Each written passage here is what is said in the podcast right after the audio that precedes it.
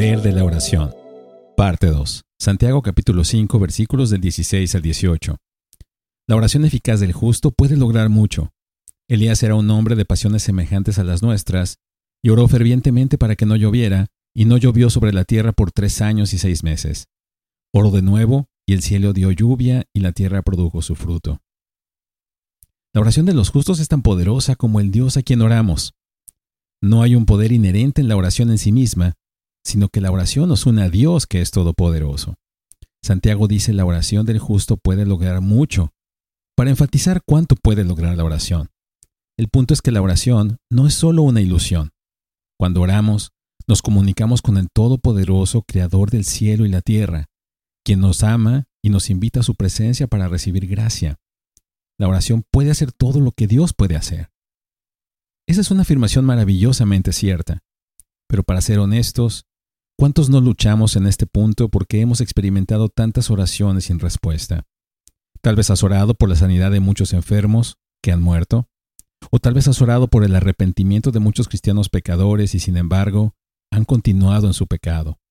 O has orado por la salvación de algunos durante muchos años y sin embargo no han llegado a la fe en Cristo. Parece haber dos respuestas a este problema de la oración sin respuesta. Primero, a veces Dios demora las respuestas que buscamos para mantenernos en una humilde dependencia de Él. Esa fue la situación con el aguijón de la carne de Pablo. Cuando Elías oró para que Dios enviara lluvia, aunque Dios había prometido enviar lluvia, no respondió de inmediato. Fueron necesarios siete intentos por parte de Elías antes de que se viera la primera nube en el cielo. Entonces, a veces, Dios espera responder para que sigamos buscándolo o por otras razones que tal vez no entendamos. Segundo, a veces Dios responde no por sus propias razones inescrutables. Aquí es donde tenemos que confiar en Él y en sus caminos omniscientes. Él conoce todos los factores que nosotros nunca sabremos. Probablemente habríamos orado por un ministerio largo y fructífero para Juan el Bautista, pero ese no era el plan de Dios. Hubiéramos orado para que Jesús evitara la cruz, pero ese tampoco era el plan de Dios. A veces oramos muchas veces por cosas que nos parecen ser para la gloria de Dios y de acuerdo con su voluntad, pero Él anula nuestras oraciones con su propio propósito soberano.